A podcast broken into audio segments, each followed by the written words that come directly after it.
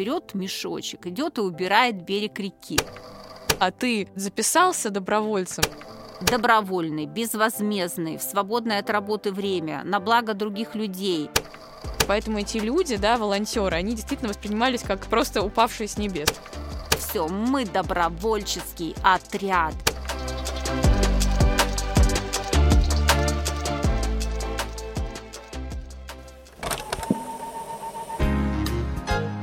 Привет! Вы слушаете подкаст «Ворона желает знать». Вместе с учеными из Высшей школы экономики мы говорим о современных явлениях, пытаемся разобраться в том, что такое осознанное потребление, чем вызван сериальный бум и почему мы живем в эпоху постправды. А еще почему подкаст — это идеальный способ получить простые ответы на волнующие нас вопросы.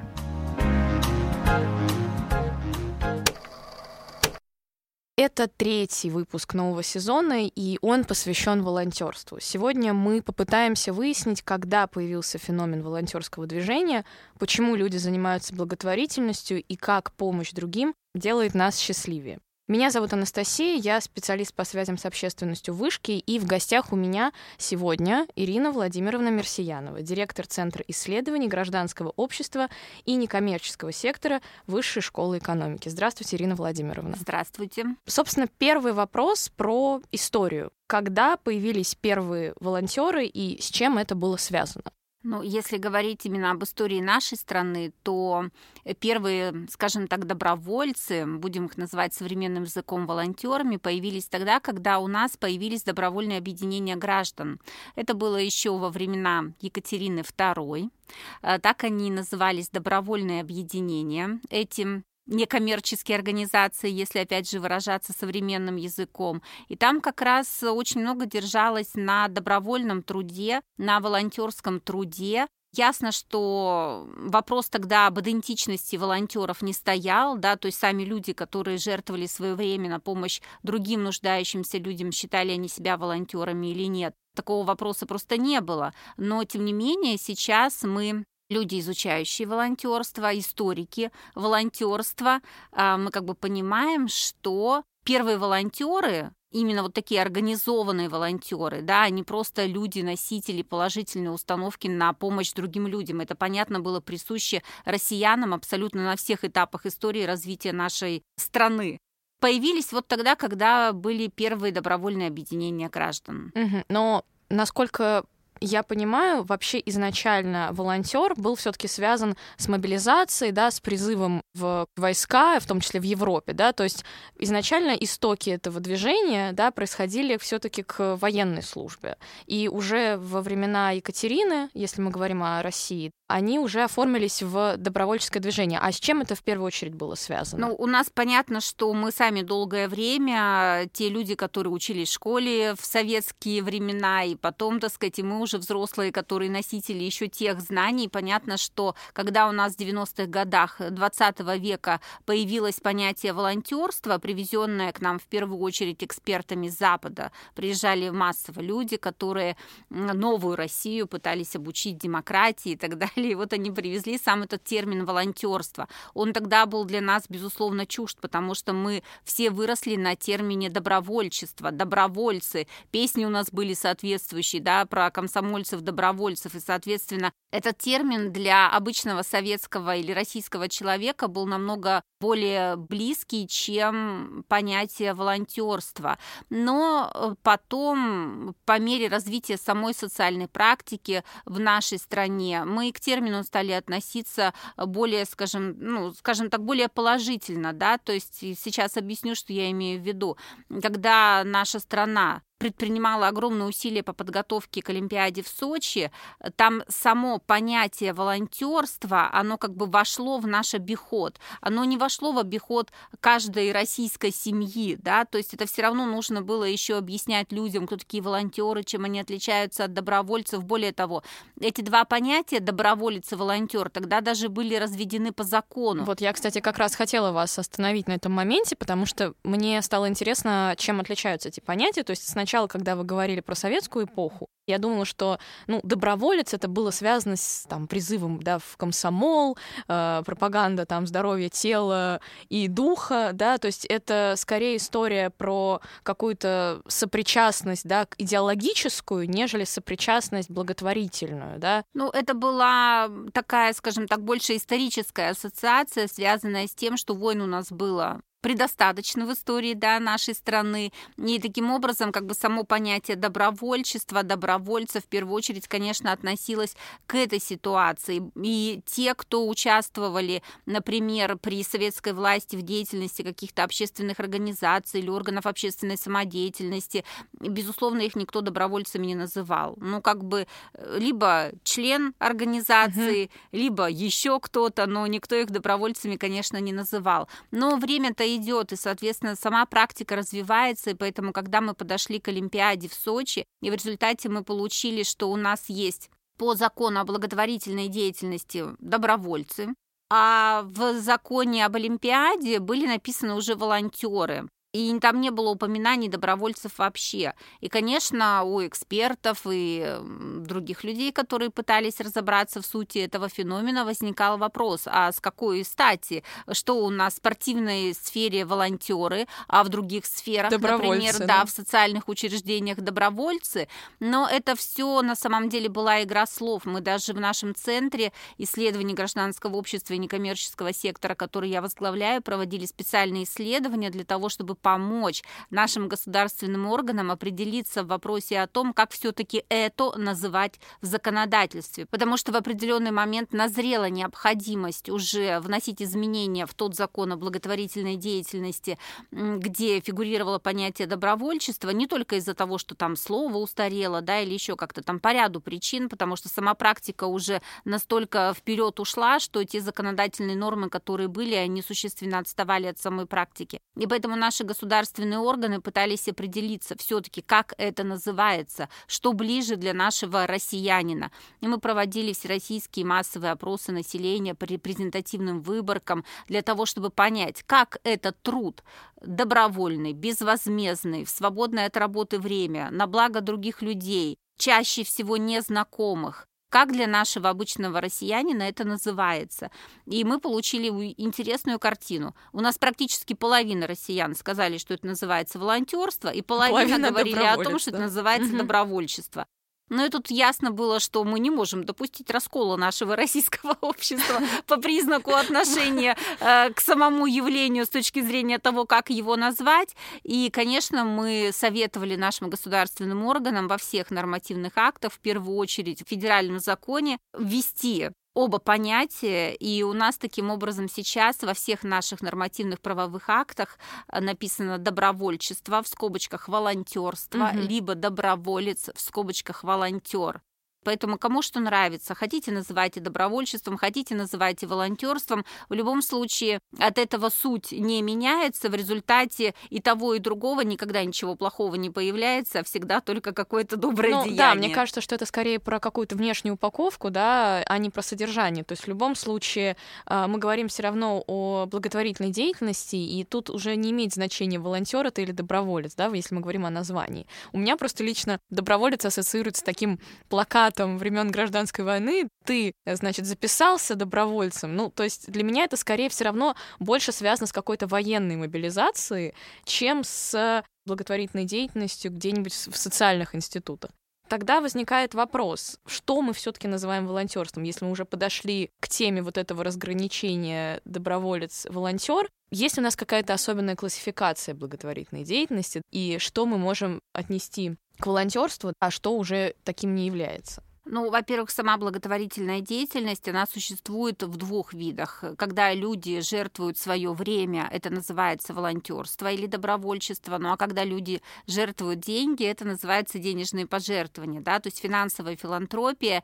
И по закону даже у нас благотворительность существует в этих двух видах, а не только так исторически сложилось. Хотя многие, конечно, благотворительность ассоциируют исключительно только как раз с денежной филантропией, но это не так. То есть жертвы жертвование времени и жертвование денег – это два вида благотворительной деятельности. И таким образом мы снова возвращаемся к понятию о волонтерстве, о добровольчестве. Что это такое? Это когда человек работает безвозмездно на благо других людей, организаций, групп, неважно, да, в свободное от работы время – по доброй воле, то есть без нажима и без вознаграждения.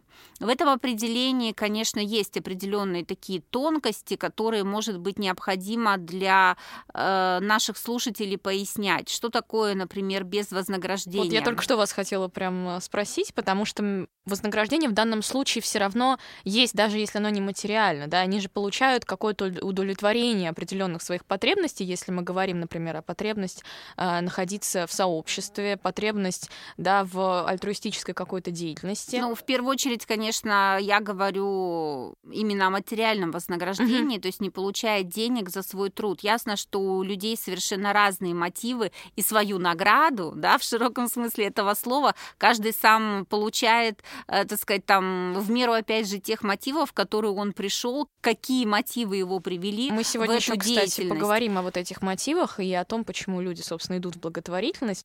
Все-таки я поясню по поводу материального ага, вознаграждения, чтобы к этому тоже, э, так сказать, вот к этой особенности тоже было у наших слушателей правильное отношение. Потому что волонтерский труд, он все равно часто требует затрат.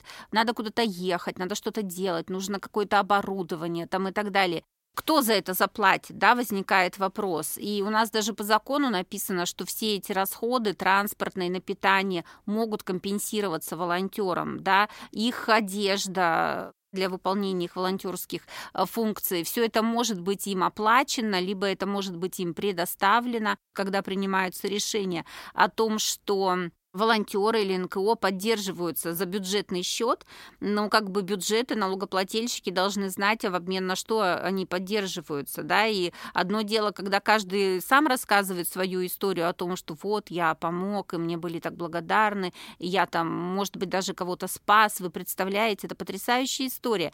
Да, все истории, они все потрясающие у волонтеров, ни за каким волонтерским деянием не стоит что-то недоброе, это всегда что-то полезное, полезное, хорошее и так далее. Но для того, чтобы понять, сколько в совокупности стоит это полезность, которая ими была произведена. Здесь, конечно, нужен отдельный статистический учет.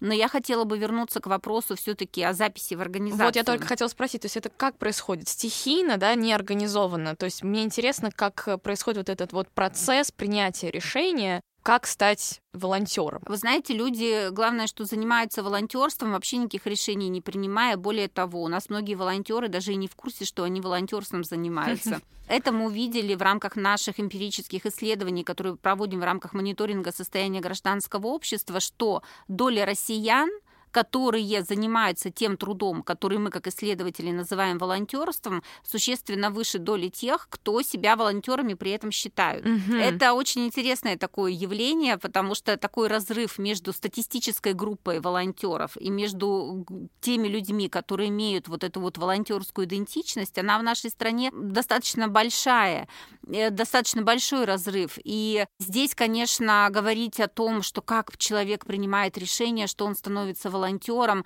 он часто вообще решение не принимает, что он становится волонтером, а просто, э, будучи там, не знаю, у себя на даче, берет мешочек, идет и убирает берег реки. Волонтерский труд, волонтерский. И это время, которое он потратил на вот э, наведение этой чистоты, на производство этого блага общественного, оно все равно стоимости будет иметь точно такую же, как если бы там он собрал своих единомышленников и пошел, и они бы гордо сказали, все, мы добровольческий отряд. Да, и с специальной повязкой на руке, да. Ну, сразу же с повязкой. Повязка уже, знаете ли, на дружину народную похожа. Можно без повязки. Там все намного проще, эм, все это проще организовано, да, безусловно, очень важна, как бы, скажем так, символизм принадлежности к какому-либо добровольческому объединению. Я вот помню лет пять назад на каком-то таком высоком форуме мне один из руководителей тогда уже крупного молодежного движения сказал, нет, вы представляете, они там за футболку готовы работать, На что я сказала, слушайте, это же счастье должно быть для вашего движения, что люди хотят чувствовать свою принадлежность к нему, они хотят иметь идентичность члена вот этого вашего волонтерского движения и посредством футболки с фирменной символикой они вот так эту свою идентичность проявляют. Вы знаете, на самом деле очень интересный довод в пользу того, что ведь многие действительно пренебрежительно как-то к этому относятся. Я хотела привести цитату а, одного как раз исследователя и волонтера. А, у него было выступление на TED Talk Роб Саймонс. Он член Ассоциации здравоохранения Колумбии. И он э, сказал в своем выступлении, что э, если 93% волонтеров занимаются благотворительной деятельностью, чтобы ощущать себя частью сообщества, то остальные 7 как раз, значит, за футболку. И вот... Но это его, знаете, как раз чем я отличаюсь от э, человека с опытом, который будет выступать на сцене, тем, что я никогда ничего не говорю без э, результатов наших исследований. То есть, если я говорю про идентичность волонтерскую, да, и кто за что работает, я говорю это потому, что мы это вдоль и поперек изучили, а не потому, что мне кажется, что 93% будут э, из э, альтруистических побуждений, mm-hmm. а 7%, так сказать, за футболку. Это не за футболку. И слава богу, что эти 93, эти 93% кстати, своими альтруистическими побуждениями, если они будут счастливы взять вашу ручку, ваш блокнотик, вашу маску, футболку. Теперь уже маска да, добавилась в обязательный набор. Да, или что-то там еще, и не будут этого стесняться. И отнюдь даже, знаете, не для рекламы, так сказать, вашего общественного движения это делается, а делается ровно для того, чтобы наращивать социальную базу поддержки вашего общественного движения. И такими вот символами которые привязывают человека да, к вашему вот этому делу, неважно какому, крупномасштабному, большое ли это какое-то движение, да, там волонтеры-медики, или ваша маленькая инициативная группа, такие символы принадлежности к ней всегда очень важны. Мне кажется, это очень важный вот такой миф, который мы сейчас развеяли в сторону как раз ухода от вот этой пренебрежительной оценки, да, и понимание того, что э, волонтер, да, в первую очередь, он действительно руководствуется, во-первых, своими мотивами, а во-вторых, э, вот это отношение к нему, как пошел за футболку, там, не знаю, убрал во дворе, э, почему, почему нет, да, наоборот, это часть вот этого сообщества, о котором вы только что сказали.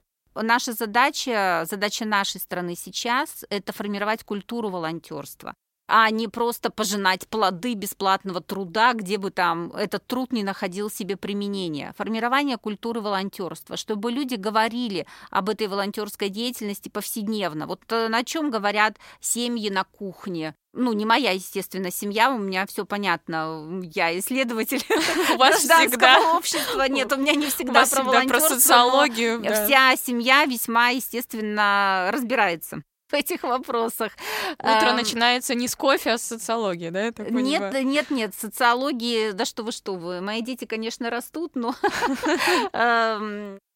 Но о волонтерстве как о социальном явлении, скажем так, да, как о том, чем занимаются и мои собственные дети тоже, этот разговор, он абсолютно звучит не торжественно, это бытовой разговор, это проходная такая тема, да, мы не делаем э, из мухи слона, извините, вот, э, это обычный разговор, как про погоду, про природу, про что-то там еще, и как раз так и формируется в разговорах, в том числе, культура волонтерской деятельности, когда для людей это становится повседневной практикой их гражданского участия ну, и для них это, скажем так, как норма жизни. Да, то есть они не ощущают себя при этом супергероями, которые там сошли с пьедестала, да, и сделали какое-то доброе дело. Для них это, ну, часть повседневной рутины, если мы можем так сказать. Но мы как раз подходим к вопросу о мотивации волонтерской деятельности, зачем люди этим занимаются. Потому что кто-то будет этим заниматься, потому что он хочет делать добро, кто-то, то есть из альтруистических, да, скажем так, соображений, то есть хочет быть полезным, кто-то будет заниматься этим из карьерных соображений, потому что вообще волонтерская деятельность, я в принципе не знаю никакого другого способа для современной молодежи, где можно было бы получить такой опыт выполнения разных функций кроме как именно занимаясь волонтерством. И, конечно, завести полезные знакомства, ну, связи, да, сторона. Э, опыт, э, строчку в резюме и так далее. Это, конечно, нельзя сбрасывать со счетов и говорить о том, что там, фу, они этим занимаются за волонтерскую книжку, или там, ах, они занимаются этим за плюшки. за что бы они этим не Главное, занимались. что они этим занимаются. Главное, что они этим занимаются. И кто бы с какими мотивами туда не приходил, а надо сказать, что у нас сейчас волонтерский труд настолько разнообразен, ну, что у нас есть возможности в стране заниматься и социальным волонтерством, и культурным, и экологическим, и спортивным, и интеллектуальным, и научным. И это два разных вида волонтерства, и медийным волонтерством, и т.д. и т.п. Это я еще не все назвала, я еще не упоминала про помощь в борьбе с чрезвычайными происшествиями, там с пожарами. Ну, как или сейчас пандемия, это все да, разные, да, волонтеры, медики, безусловно, да, это э, это еще вообще недалеко не тот список, где мы ставим точку. И еще есть направление волонтерской деятельности. И, соответственно, разные виды волонтерского труда, они привлекают к себе и разные типы личности со своими мотивационными структурами. Но в любом случае это будет труд, который будет иметь определенную в итоге отдачу. стоимость. И отдачу, наверное, все-таки, что важно при волонтерстве, потому что э, тоже, как говорят некоторые исследователи, что а, по сути волонтерская деятельность да, дает часто большую отдачу самому волонтеру, чем человеку, который изначально эту помощь получает. Потому что эта отдача в виде невероятного какой-то эмпатии или в виде ощущения, что ты помог человеку или стал частью большого какого-то события, если мы говорим об Олимпиаде, да. То есть это, опять же, про сопричастность, но здесь э, как раз, наверное, волонтерство показывает результат наглядно, да, то есть он приносит смысл твоей деятельности очень большой, и это является тоже одним из мотивов к тому, чтобы быть волонтером, к тому, чтобы э, проявлять какую-то благотворительную деятельность. Ну, кроме вот высокого смысла, о котором вы говорите, волонтерство же оно предоставляет возможности, как говорится, и малые возможности, как, например, вот человек, да, вот работает он в офисе с утра до вечера, вот мне, кстати, сейчас даже вот очень интересно обсуждается такой вопрос у нас в стране, чтобы волонтер, опыт волонтерской деятельности по специальности тоже засчитывать стаж работы. Угу. И прямо вот из-за опыта волонтерской деятельности по специальности прямо вот делают что-то вот так, какое-то супер событие. Я считаю, что нет. Опыт волонтерской деятельности по специальности ничем не хуже и не лучше вообще опыта волонтерской деятельности. А по специальности что... вы имеете в виду, то есть если я, например, медик, да, то я иду и в да. медицинской организации работаю. Да. да. Но это не все могут по своей специальности быть Но волонтером. если вы журналист, если вы воспитатель, да, то вы как бы идете там бесплатные кружки проводите. Это все можно делать, но волонтерство-то мы в том числе еще и ценим за то, что он дает возможность человеку весь свой ролевой набор проявить. Но вот как многие исследователи говорят, что помимо того, что мы говорим об отдаче, еще важным условием реализации вообще добровольческой деятельности является психологическая готовность к тому, чтобы ее выполнять. Да? То есть э, нужно иметь какой-то определенный стержень, да, или наоборот нужно иметь определенную какую-то эмпатию. А, есть что-то, что неизбежно требуется от волонтера. Слушайте, ну кроме психологической готовности, вообще у человека должна быть определенная ресурсность, я так скажу, потому что чтобы что-то кому-то отдать, нужно это иметь ну, как минимум для того, чтобы другому человеку пожертвовать время, нужно это время иметь. А если ты сам работаешь на трех работах, и работаешь ты на трех работах для того, чтобы именно выжить и обеспечить свою семью, то что тут до волонтерства, что Энергии ли? Вообще не до волонтерства, да, и соответственно и получается, что волонтерство в первую очередь дает возможность проявить себя людям ресурсным, у которым есть уже, у которых уже что-то есть, да, время, оно ниоткуда не берется. Но время это основная валюта волонтера в любом случае, которую он готов потратить. И если мы говорим, мы с вами подробно обсудили психологические факторы, можем ли мы сказать, что помимо личностной какой-то структуры волонтера есть еще влияние внешних факторов? Сравнение мегаполиса, например, и какой-нибудь маленькой э, деревеньки, да, отличаются ли положение и статистика по волонтерам? Я вот как раз э, хотела бы привести результаты вашего исследования, исследования Центра исследований гражданского общества некоммерческого сектора, показали, что на формирование волонтерской идентичности влияет тип населенных пунктов. И цитата, в городах-миллионниках таких людей 42%, а в поселках городского типа лишь 29%. Да, Где я это поняла. взаимосвязь? Слушайте, волонтерская идентичность это как раз к вопросу о том, кто себя считает волонтером. То есть это абсолютно не значит, что в малых городах или в сельских населенных пунктах люди не занимаются волонтерской деятельностью, они занимаются ею везде. Более того, быть полезным другому человеку, будучи как раз членом локального сообщества, которое формируется там на селе, в поселках городского типа, в микрорайонах, на улицах, да, что такое на улицах? Это не просто слова, то есть у нас есть уличные комитеты, домовые комитеты, квартальные комитеты, советы микрорайонов, и все это органы территориального общественного самоуправления, на территории которых живут конкретные люди. И, конечно, будучи членом такого локального местного сообщества, иметь возможность быть полезным другим людям намного проще, я бы даже сказала, да, поэтому здесь я бы не проводила бы такую, знаете, четкую границу и говорила, что вот люди, так сказать, в городах-миллионниках, они больше вовлечены в волонтерство. То, что больше развита идентичность, это опять же к вопросу о том, что в городах-миллионниках больше живут как раз ресурсные люди, крупногородское население, оно всегда более образованное население. Э, сразу же извиняюсь перед всеми, кто нас слушает не из крупных городов, но просто это статистически установленный факт. Но здесь еще хочется апеллировать какой-то обратной стороне, потому что если, например, э, обратиться к известному труду Георга Зимеля «Большие города», можно найти у него такое выражение, что большой город — это калейдоскоп быстро меняющихся картин, который требует большей затраты сознания. Да? То есть, если мы живем в мегаполисе, которым а, в какой-то момент может наскучить какая-то привычная да, картинка нашей повседневной жизни, то волонтерство это, по сути, ну, можем опять сказать патетично, отдушина, но в каком-то смысле это нов, новые краски, которые оно привносит в жизнь человека. Ну, социология чем хороша, что она позволяет на один и тот же объект посмотреть абсолютно под разными ракурсами. Можно посмотреть в ракурсе, который нам предлагает Зимель, но, знаете, если посмотреть просто в ракурсе э, современной жизни, под, э, скажем так, прицелом той деятельности, которая ведется в стране, для того, чтобы у нас волонтерство развивалось. Просто в крупных городах сама инфраструктура, которая вовлекает людей в волонтерскую деятельность, более развита. То есть больше НКО, существуют волонтерские центры, больше вузов, там есть волонтерские центры. И таким образом эта вся инфраструктура позволяет человеку Она уже с большей его, вероятностью да? проявить себя в качестве волонтера эту самую волонтерскую идентичность получить, да, потому что ясно, что в такого рода организациях там э, как раз э, скорее всего используется понятие волонтерства, да, а не добровольчества.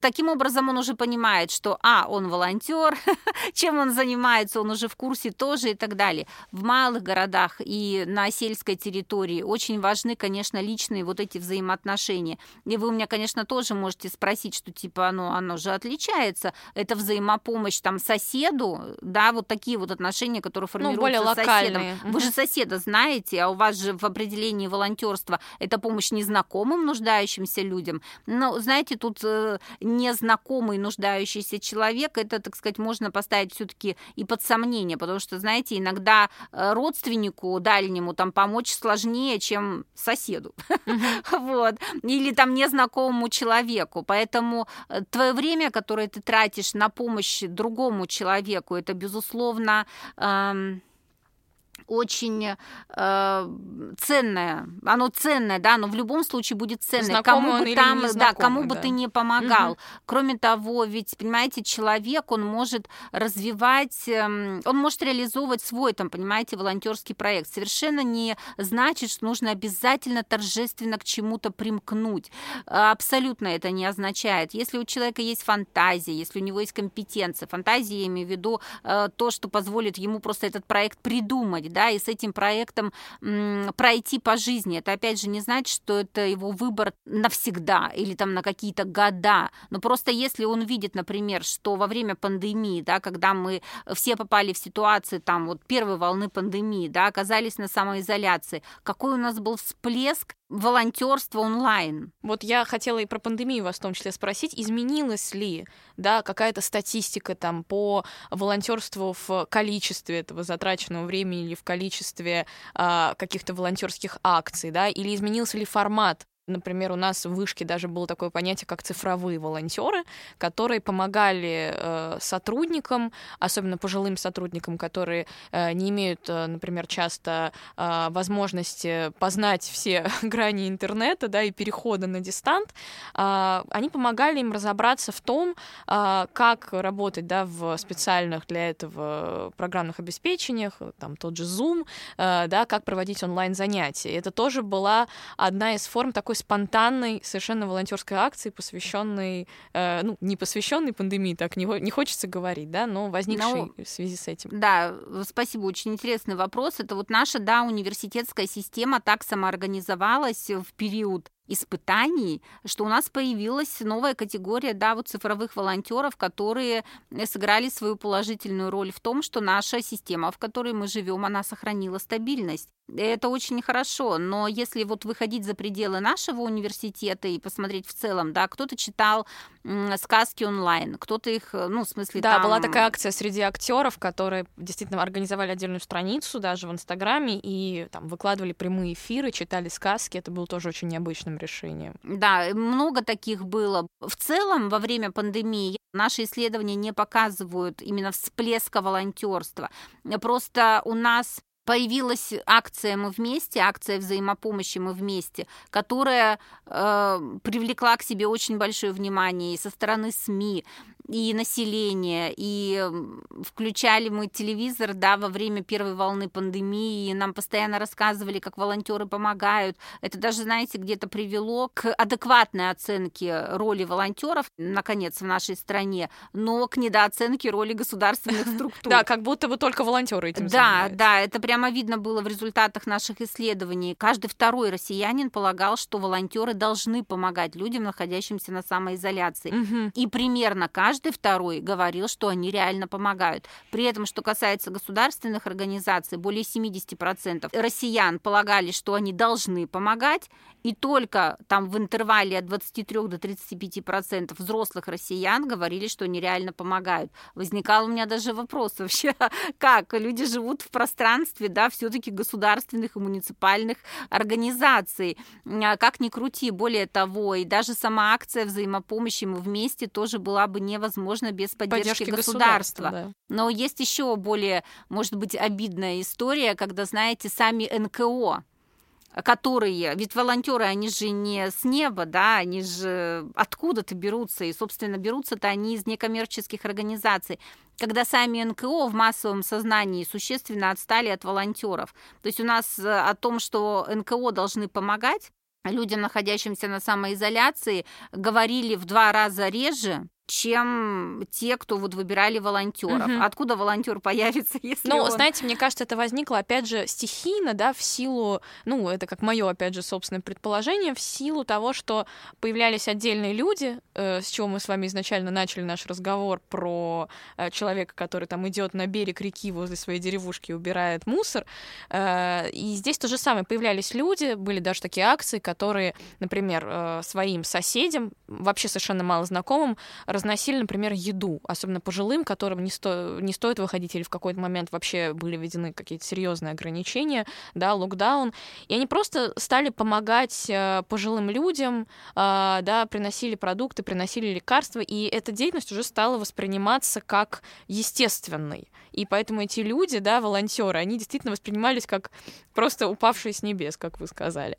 Уходя в разговор в сторону пандемии, я хотела бы задать последний вопрос, а, который бы подытожил нашу с вами беседу про самоощущение волонтеров. И опять хотел бы привести данные вашего центра.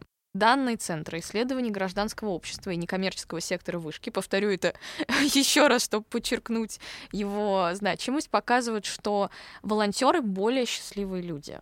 И хочется вот на этот вопрос ответить, как на такую логическую завершающую ноту нашего разговора. Действительно ли помощь другим может сделать нас счастливее? Да, это короткий ответ. А более такой пространный ответ заключается в том, что, в принципе, активные люди более счастливые люди потому что только движение вперед оно обеспечивает человеку вот это ощущение счастья. Потому что если ты уже забрался там на какую-то, да, вот ступеньку своего ощущения счастья и застыл на ней, В следующий раз, когда ты на этой ступеньке окажешься, это у тебя не будет этого удовлетворения, ты не будешь счастлив, тебе нужно больше. И таким образом получается, что человек, который постоянно что-то делает и движется вперед, неважно что, занимается ли он волонтерством, участвует ли он в субботниках, высказывает ли он свое мнение в интернете. Это, кстати, не голословно говорю, тоже результаты наших исследований показывают, что все люди, которые вовлекаются в практике гражданского участия, среди них заметно выше доля счастливых людей среди тех, кто в них не вовлекается. И, соответственно, вот эта вот активная такая гражданская позиция, она, возможно, в нее вовлекаются, да, ее демонстрируют люди, которые с таким более высокоразвитым социальным оптимизмом, да, по жизни, и поэтому они и более счастливы и так далее. Или же наоборот, люди, вовлекаясь в эти практики, да, получают себе положительную установку на счастье и говорят, типа, вот мы счастливы. Это такая двойная, так сказать, история, но в любом случае факт остается фактом, что более активные люди, они и более счастливые люди. Мне кажется, вот ваше вот это высказывание является идеальным таким э, завершающим элементом в нашей дискуссии, и, кроме того, очень хорошо дополняет э, наш разговор о пандемии, да, о том, что можно спастись, э, находясь на изоляции во время локдауна тем, что элементарно помочь своему соседу, да, принести продукты и понять, что ты не один в своей комнате, да, э, смотря новости, ждешь конца света от коронавируса, да, а что нас много, и мы можем помочь друг другу. Ну что ж, это был третий выпуск нового сезона подкаста «Ворона желает знать Высшей школы экономики». Сегодня у нас в гостях была Ирина Владимировна Мерсиянова, директор Центра исследований гражданского общества и некоммерческого сектора ВШС. Спасибо вам огромное. Спасибо. Нам очень важно получать обратную связь от слушателей, поэтому оставляйте свои комментарии, делитесь впечатлениями от этого выпуска. Напоминаю, что послушать наш подкаст вы можете на любой удобной платформе ВКонтакте, Apple, Google, Яндекс и теперь теперь уже Spotify подкасты в России. До встречи! thank you